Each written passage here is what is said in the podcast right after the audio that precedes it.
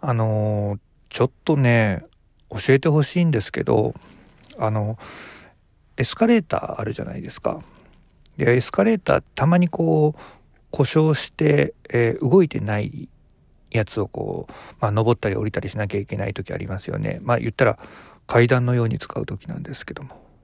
止まってるって分かってるのにあのいざあそのエスカレーターに足を入れた時ちょっとこうふわっというか感じしません？いや動いてるつもりで乗ったら動いてなかった。これだったらなんとなくわかるんだけど動いてないって分かってて階段登るつもりで足を踏み出しているにもかかわらず変な感じになる。これって何なんですかね？知ってる人いたらコメントの方お待ちしております。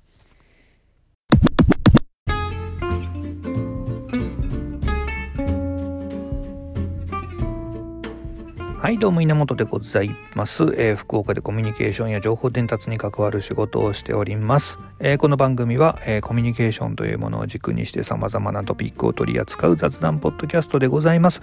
番組に対してのご意見ご感想はたまたリクエストなどがございましたらお気軽に、えハッシュタグカタカナで稲チャンネルでつぶやいていただくか、えメールのメールフォームですねの方で、えどしどし、えコメントを寄せいただければなというふうに思っておりますぜひね、よろしくお願いいたします。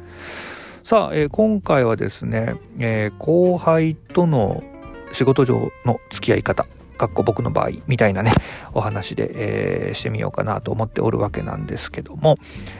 えー、本題に入る前に毎度のお知らせをさせてください。僕はこのポッドキャストの他に毎日ノートの方で記事を投稿しております。えー、早いもので間もなく、あともう1ヶ月ちょっとすると3年、毎日書いているということになるわけなんですけども、大体、えー、1000文字ぐらいをベースにですね、えー、まあ、いろんなことをね、えー、つらつらと書き連ねております。えー、もしね、興味がございましたら、カタカナイナチャンネルスペースノートで検索をかけていただくと、どれかの記事引っかかると思います。えー、当然ですね、このポッドキャスト配信しているこの日にも新しい記事がリリースされておりますので、よかったらそちらの方も見ていただいて、えー、もし気が向けばですね、えー、好きというリアクションをとっていただき、さらに、えー、気が向けばですね、シェアなどをしていただいて、ぜひあなたの力で多くの人に読んでいただけるようご協力をお願いいたします。協力？協力もおかしいか。えー、興味があったらですね、覗いてみていただきたいなと思ってます。よろしくお願いいたします。さあ、えー、今回はですね、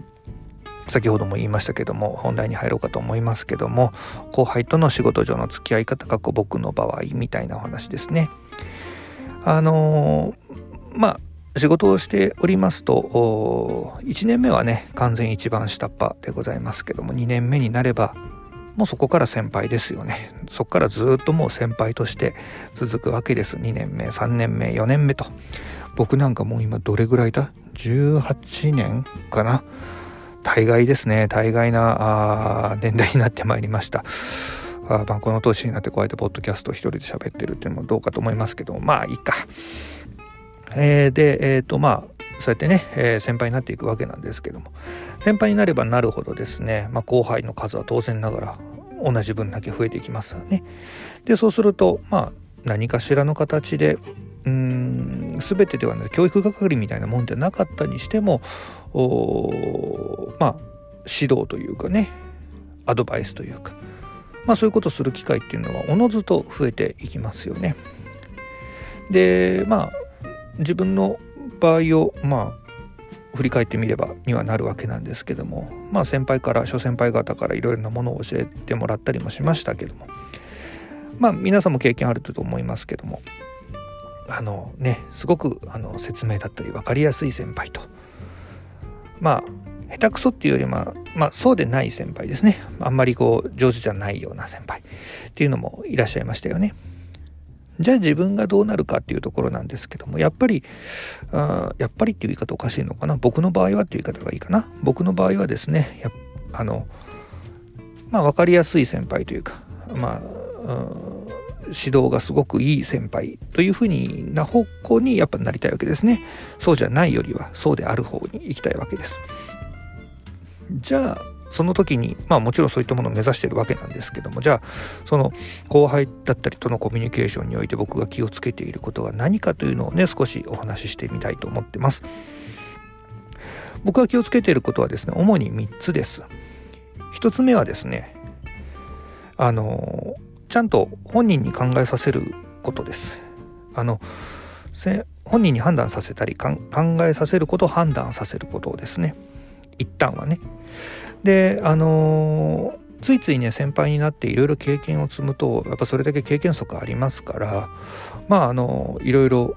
指導するという立場になったりアドバイスをするという立場になった時に、えー、多くのヒントを与えすぎてしまったり、えー、多くのあのよくやるやつですね例えばねっていうやつでいろんなこうなんだケースを見せてあげたりっていうのをやりすぎちゃう時ってないです。でそうするとね後輩っていうのはもう要は先輩のそういった言葉っていうのはあまあ参考になると同じぐらいもうそれにね時にこう支配されてしまうってことあるんですよね。なのでやっぱりある程度セーブしなければいけないし、えー、言いたいのはわかるけどもそこはぐっとこらえて本人に考えさせたり本人に判断させるっていうのは必要かと思うんですね。ただそれは、えー、そのまま判断だったり、えー、考えさせたりっていうものをそれが全て正解だとして、えー、突き進んでいくといろんなねリスクもありますから。まず一旦はちゃんと自分で考えさせること。そしてちゃんと自分で、えー、判断させることっていうものをさせるように僕はしています。そして2つ目。ダメなものはダメっていうやつですね。これねあのパワーかかるんですよ。勇気もいるんですよ。なんですけどやっぱりねダメなものはダメってちゃんと言ってあげるっていうまあここはある意味まあ厳しさの部分かなと思うんですけども僕ねこれをこうなんだろうなあのやっぱさ嫌われたくないのはみんなそうじゃないですか。ねなかなかこう嫌われたい人なんかなあんまりいないと思うんで。ただ嫌われたくないからといってそこをこうなんだろうなよいしょよいしょで持ち上げてしまうのはまたそれは違うかなと思うんでね。いずれそれがうん間違った方向に行って大きなねミスにつながるってこともあるでしょうからね。やっぱりダメなものはダメ間違っているものは間違っているということをきちっと伝えるということはします。そして3つ目はたとえそこで、えー、厳しい、えー、指摘をしたとしてもですね最終的には楽しい雰囲気に持っていくっていうことですね。あの逆をする人いるんですよ。初めに、えー、なんだ和ませるために、えー、なんだろうなこう明るい雰囲気とかポジティブなね、えー、ちょっとカジュアルというかあそういった雰囲気に持ち込んで何かの時にグッと締めるっていう人もいますけども僕それ逆で、うん、やっぱだ最終的にはいい気持ちで終わるっていうのが僕は前向きになれるところかなと思いますしその、うん、ネガティブなままで終わらせないっていうところがすごく重要かなというふうに思ってます。なので後輩とのコミュニケーション特にそういった指導みたいな部分でのコミュニケーションにおいてはですねまず先にきちっとあのダメなところはダメというふうに、え指導したならばその後は必ず、まあ、楽しい、まあ、明るいポジティブな雰囲気として終わらせていくもっと言えば具体的にはですね、えー、まあ、これを糧にしてねこういうふうに考えていこうよみたいなねなんかまあなんかこう前向きな言葉でちゃんと終わってあげるっていうことが僕は大事なのかなというふうに思っています。まあもしかするとねこれが媚びを売っているっていうことになるのかもしれないんですけども、まあ、とりあえずですよあの嫌な空気になってしまったら終わりかなと思ってるんで、まあ、そこだけはね気をつけてですね、えー、ちゃんと指導もしながらあコミュニケーションをとっていこうかなというふうにまあずっと思ってるんだけどこう18年ぐらい経ってもなかなかねやっぱりうまくいかないことはありますわな。うん、やっぱりこうまあ結局人とのコミュニケーションって一部波長のねぶつかり合いみたいなところもありますからどうしてもね合わないやつはやっぱ合わないですからねここをなんとかできないのかなというふうに、うん、思ってますけどまあ大人な人はねそれうまくやってんだろうけども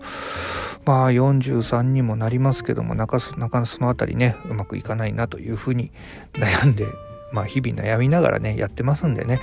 えー、皆さんもですね、えー、ぜひねあのーまあ、先輩という立場になった時にはですね、えー、後輩への振る舞い方コミュニケーションの取り方いろいろ考えてみられてはいかがでしょうか。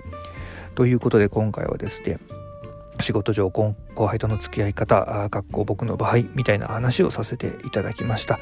またねあのこういったコミュニケーション的な話特に、えー、先輩とか後輩とかとのね、えー、こういったものっていうのはつきものですからまたどこかでお話をさせていただければと思っております。